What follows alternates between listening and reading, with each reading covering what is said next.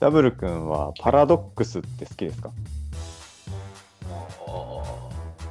まあざっくりざっしくてりるな。パラドまあまあックまあス。好きなものもあれば嫌いなものもあるって感じだね。なあ。まあいね、一応パラドックスのこう前提というか何をもってパラドックスというのかっていうのを説明しますと、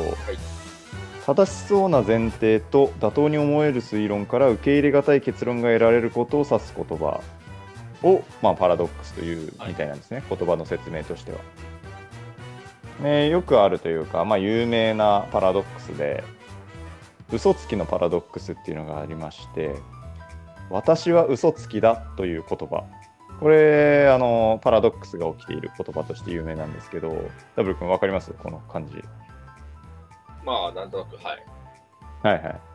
ぱこう私は嘘つきだが、まあ、本当にね、嘘つきの人が話しているんだとしたら、私は嘘つきだっていう言葉自体が嘘なんで、はいまあ、正直者になってしまうと。で逆に私は嘘つきだって言ってる人が本当は正直者だとすると正直者が私は嘘つきだって言ってることになるんで、まあ、これもまた矛盾が起きてしまうと。そうですね。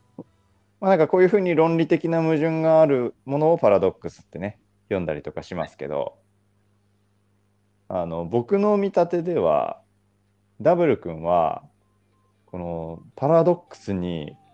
結構ドハマりするというか要はこう直感的な矛盾をこう覆すのにまあまあエネルギーを必要とするタイプの方なんじゃないのかなと踏んでまして、はい、こう自分の直感からねこう解放されてまた別の結果にたどり着く時にやんやかんや言いそうだなと思って今日パラドックスをダブル君と楽しむ回として、うんあの設定しました。そうですか。 はい。なんかどうですかパラドックスでなんとなくこういうのあるなとか知ってたりします、こういうのあるな。うん、まあパッと言われてねなかなか思いつかないもんだけど。一番最初もあの出てきたのはうん。うんパラドックスというか、まあ、クイズなんですけうんど、うん。あのいや正直者と嘘つき村の2つの村があって、でそこに1人の人が立ってますと。あの分かれ道にね。そうそうそうそう。で、うんその人に一個だけ質問をして、正直村の方に行きたいと。ただその人は正そ直村の住人か、嘘つき村の住人かうん。わからないので、はいはい。自分がした質問に対して、正直村だったら正直に答えるし、嘘つき村の住人だったら嘘つきで、あれ反対のことを言いますよって。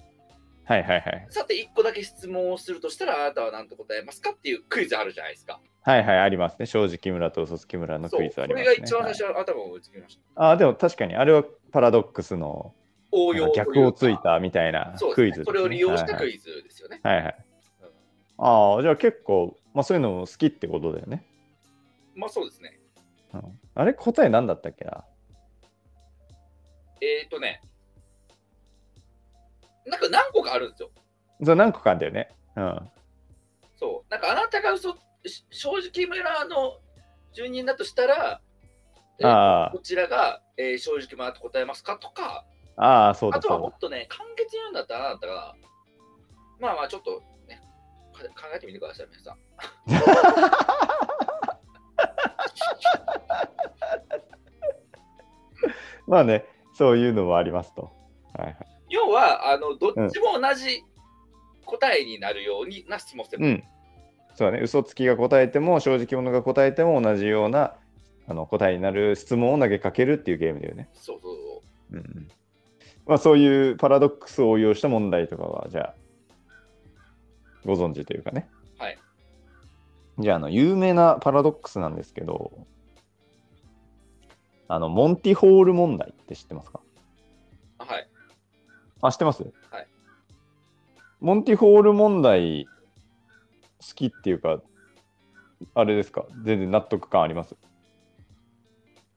え、あれでしょ、僕は思ってもしかして違うかもしれないけど、あの、うん。ドア3つあって、はいはい。中に正解1つあって、うんぬんかんぬんのやつでしょ。あそうそうそうそう。ああ、はいはいはいはい、1つ、はいはい。あの、まあ、クイズの回答者とそれを出題する出題者っていうのがまあ2人いてで回答者の前には目の前には3つのドアがありますと。はいで3つのドアの中の一つだけに景品がありまして、はいゲームの流れとしては回答者が最初にドアを一つ選ぶとこのドアを開けたいっていう意思を伝えるとそのドア以外の2つのドアから不正解の方のドアを出題者が開けてくれる。でその時にあなたはあの最初に選んだドアじゃない方のドアを今から選び直してもいいですよというふうに出題者に言われた時に回答者は最初に選んだドアそのまんまで行くのか選んでいたドアを変えた方がいいのかドアを変えた方がいいのか変えない方がいいのかもしくは変わらないのかっていうのを問うパラドックスですね。そうですね。はい僕、それ最初に聞いたのは、うん、まあちょっと恥ずかしながら高校生ぐらいの時なんですけど、はいはいはい。あのね、そのモンティホロ問題っていうのじゃなくて、うん、僕が読んでたライトノベル、おうあ僕高校生の時にすごいラノベ流行ってたんですよ。まあ知っておるう。はいはいはい。はい、ラノベで、あの別にモンティホール問題として扱ってたわけじゃなくて、まあ、それを模した問題をが出されてて、おあお、こういうクイズあるんだと思って、うん、で数年後に、なんかモンティホール問題というのが実際に存在するとはいいうはいのはをい知。って、あこれあの時ラノベみたいなやつだと思ったっていう、えそう。ー、あ確かにね、ラノベとか好きだもんね、そういう、なんか、うんこういうやつね、そうで言す葉遊びとか。うんそうだから僕最初にそれ知ったのは高校生の時ですね。はあはあはあえじゃあダブル君これ答えは知ってるというかあはい、答えは何ですか答えというか、まはあい、変えた方がいいっていうやつです、おおーいやそうなんですよねこれドアを変えた方が実はね景品が当たる確率が上がるっていうあーこれだからまあそのこれからちょっと何がしゃ何喋るかわかんないんで潰しちゃったら申し訳ないんだけど、あいいよ全単然語の扉でやってるっていうのが、うんうんうん実にいやらしくてそうそうそう直感にこう問わせるにはねはいはいはいこれあの1000個とか1万個ん扉がある状態でやったらうん直感的にもう多分間違いないんですよそうなんでねそうこう1万個の扉の中から1つを選んでで、え1つの扉を除いて他の扉を全部開けた開けてくれるとあの出題者がね、うんだから残り1万個の中から9998個の扉が消えて2つになった時に変えた方がいいか変えない方がいいかって言われると、まあ、変えた方が当たりやすいっていうのはなんとなくわかるよねっていうま話ですあねね。さすがに1万分の1最初から引いてないだろうってはいはいはいはい。ありますからね、はいはい。まあそうそう。これがモンディホールはい問題で。まあこういうのもあるなっていう。まあ、当初の予定ではあのダブル君がダブモンディホール問題知らなくて、はいあの、この問題自体に怒り狂う予定だったんですけど。ああそうなんですねちょっとはい結構下に見られてたってことですね、それこそ。いや、さすがにちょっと有名すぎて、なるほど知ってますよ。やっぱこれはね。いや、もちろん知らない方もいらっしゃると思うんですけど、はいはいはいはい。まあまあまあまあ、ね、YouTube とかでも今、うんねうん。結構そういう、結構。なんか解説パラドックスだけをねうんそう、まあ、ジレンマパラドックス系はね、はいはいは結い構。解説してるチャンネルも多いんで、あじゃあそういうのも見てるんであす見ねま。す。はい。あえじゃあこれも知ってるかなこういう名称だらわかりますもんあ。抜き打ちテストのパラドックスってやつなんですけど。うんそれはちょっと聞いたことない。ああ、よかったよかった。これあのーまあ、抜き打ちテストのパラドックスっていう名称で、はいあのー先生がですね、まあ、普通の教室を想像してもらっていいんですけど、来週、来週の月から金のどこかで抜き打ちテストをやりますっていうふうに先生が言った場合、抜き打ちテストっていうのはできないっていうパラドックスなんですよ。ああ、はい。でこのね抜き打ちテストのパラドックスの構造は、まあ、もし来週の間に月曜日から木曜日全部テストのない日が続いたとしたら、はいもう金曜日にやるっていうのが分かっちゃうから、はい抜き打ちテストっていうねあのいつやるか分からないテストっていう定義を外れてしまう金曜日にやるテストって分かってたら抜き打ちテストじゃなくなるから、まあ金曜日にはできないじゃあ木曜日にやるのかっていうと逆に月曜日、火曜日、水曜日ってテストがない状態で続いて、木曜日を迎えたとき、金曜日はできない曜日だから、もう月火水木って言ったら金曜日はできない曜日なんだから、うん逆に月火水過ぎたときに木金って残ってたら、木曜日にやるっていうことが生徒に分かってしまうと。うんなので、木曜日もできない。っていうのを繰り返していくと、水曜日もできないし、火曜日もできないし、月曜日もできないんで、もう抜き打ちテストはできないっていう、まあ、論理なんですよ。うんでも、ね、これもう一個続きがあって、うん逆に月曜日から金曜日までできないっていうあの推論がね成立したら先生はいつでもできるんですね月曜日から金曜日抜き打ちテストそうですね。はい。できないっていうふうに思ってるから生徒が、はいこれがあの抜き打ちテストのパラドックスですはいどうですか好きですかこれもうそんな嫌いじゃなかったですけどね。でこれもなんかでもそもそもって始まるのかなと思ってていやいや、まあまあ、それ別名、あの死刑囚のジレンマっていうんですけど、あなんか死刑囚のジレンマってあるよね何日前とかだっけなんだっけあの、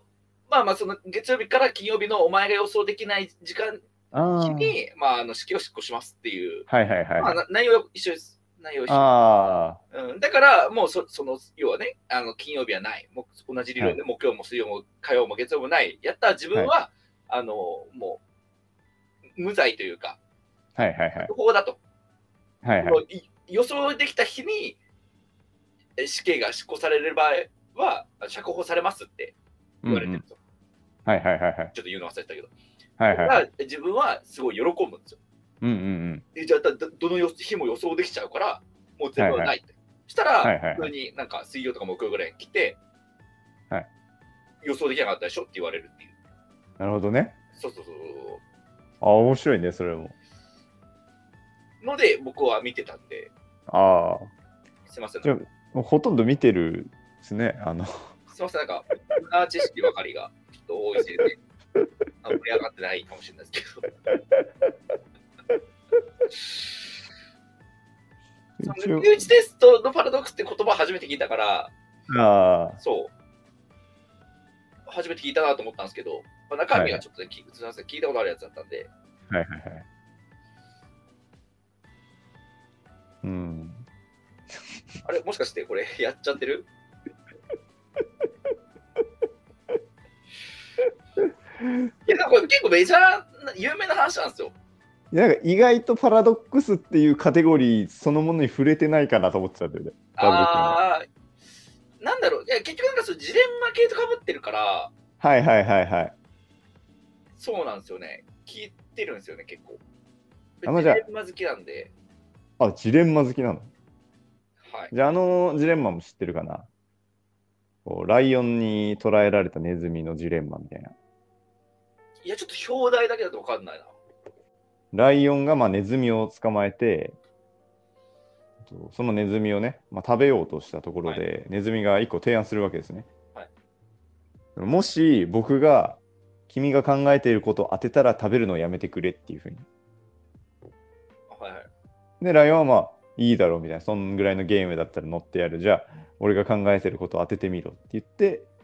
で、ネズミはこの時なんて質問したらいいかっていう、まあ、パラドックスなんですけど、あそれ知らないですね。これ、あの、どうですか思い思いつかないですかこれ、ちょっとここまで来たらね、あの、ちょっとダブル君一回、あーって言わせたいんで。えどうだろう。まあ、すぐに、もう一番最初に思いつかんだのは、思い浮かぶのは、うん。まあ、やっぱりどう食べてやろうかとかだと思うんですよ。はいはいはいはい。でも多分、違うんじゃないかなと思うんですよ。うんうんまあ、なぜかというと、すぐ簡単に思い浮かんだから。うん。うんうんさすがにそんなね、簡単な話はないだろう。うん。うん、まあまあ。も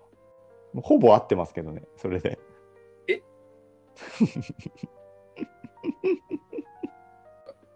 正解は、あの、ネズミを食べてやるっていうふうに考えているっていうと、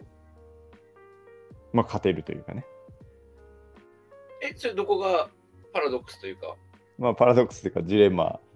ネズミを、まあ、食べてやるって考えているって言ったとするじゃないですかネズミがねはいじゃあライオンは、まあ、本当にネズミを食べてやるって考えている場合はネズミをあのゲームに従って解放しないといけないわけですよ。はい、で逆に違うことを考えてればライオンがネズミを食べてやるって思ってない場合は食べてやるって思ってないんでネズミを離さないといけない。ああ、そういうことか。そうそうそうそうそう。だからこの時にネズミがそういうふうに質問すれば確実に脱出できるよっていう、まあ、そんなお話ですね。おーなんかあんまりこんそれちょっとあんまりしきることは。 解放される理由になってないような気がああなるほどね食べる理由以外のそう。確かにね鑑賞用に取っとくことはできるわけだからね。合ってれば、うん合ってれば、ネズミのね、うん答えが、うんうん食べないでくれるってことですよね。まあ、ゲーム通りだとってことだよね。うん、当てた場合はね。うん、でもなんか違った場合に、うんうん例えば今はじゃあ食べることを考えてないとうん なった場合に、でもなんかそそれって解放される理由になってんのかなまあ、捉えてる理由もなくなるっていうことだよね。いやーでもそれはなんか後日のパターンあるわけですよ ね。今じゃなくてね。別に人間も今日食べるものだけを買ってきて食べているわけではないじゃないですか。確かに。 3日4日後のこともある、備蓄備蓄として。おうはい。なもしかしたらこいつは保存用でいいかなと思われてるパターンもあるわけうん。 だから、はい。なんかちょっとどうなのかなと思っちゃったんですよね。ああ、あんまりこうしっくりこない。うん、ちょっと自分で答えておいてなんですけど、はいはい。だからあんまり知らなかったんだよね。最初にパはッいとはいは見いはたい時に。。あー思いついたけどね。うん、思いついたけど、あでもそれって別に間違いだった場合に、うん。即解放の理由になってないかな って、ちょっと思っちゃいましたね。いやなんか、いいですよ。こういう展開を望んでたんで、あの僕は最初の2問で。ああ。なんか逆にそのいろんなね、パラドックスを知ってたがゆえの、うんちょっうん。と問題の詰めの甘さというか、う他のはすごいしっくりきてるのに、ん、 なんかそれは、なんか、んって、いまいち、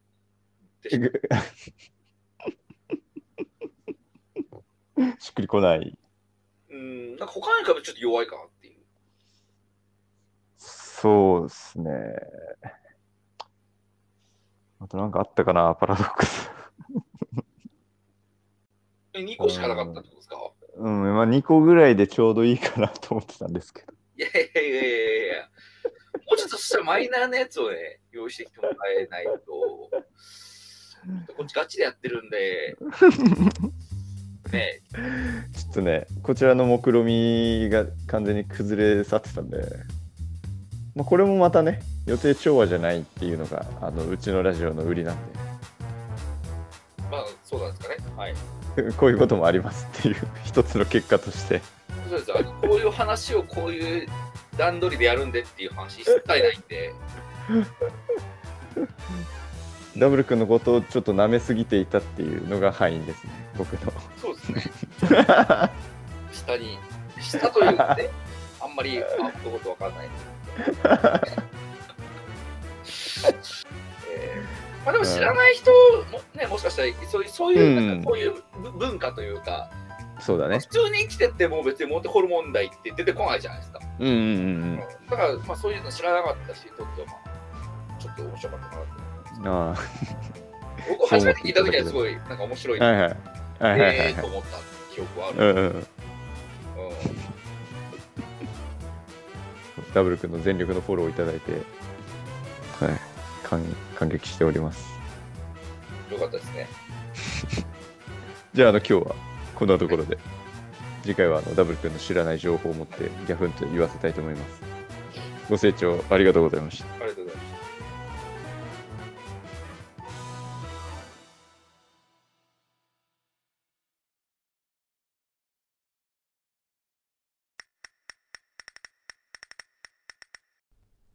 ー型ラジオ